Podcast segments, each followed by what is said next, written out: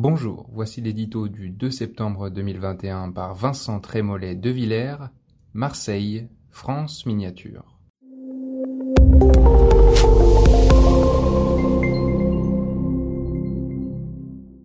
Marseille ne s'est pas défaite en trois jours, il faudra plus d'une longue visite présidentielle pour la guérir de tous ces maux. Voilà des décennies que cette cité ensorcelante se délite. Il serait trop facile de chercher les causes de cette dislocation dans la bouillabaisse à clichés qu'accompagnent les évocations de la canebière à Vélaxin. C'est parce que notre État, dans toutes ses dimensions, locales et nationales, s'affaisse que Marseille se dégrade.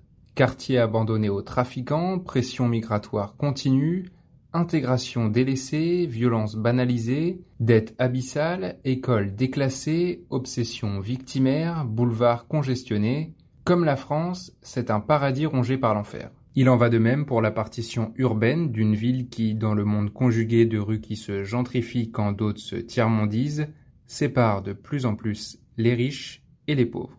Passe sanitaire pour un tartare de dorade en terrasse sur la corniche, Télépéage délinquant pour entrer dans la cité des Flamands. C'est à Marseille, mais ce pourrait être à Strasbourg, Nantes ou Paris. C'est tout l'intérêt de la visite d'Emmanuel Macron. Mettre à jour des fissures structurelles dans l'édifice national que l'urgence imposée par le Covid nous a fait oublier. Décor estival, chéquier ouvert à tous les vents, attraction médiatique, effet de contraste entre la tension des quartiers nord et la quiétude des calanques, convocation probable d'Homère, Pagnol ou Basile Boli, tous les ingrédients d'une communication éclatante sont réunis. Les adversaires d'Emmanuel Macron sont prévenus, ils lutteront contre un candidat au grand train présidentiel. L'essentiel, cependant, n'est pas là.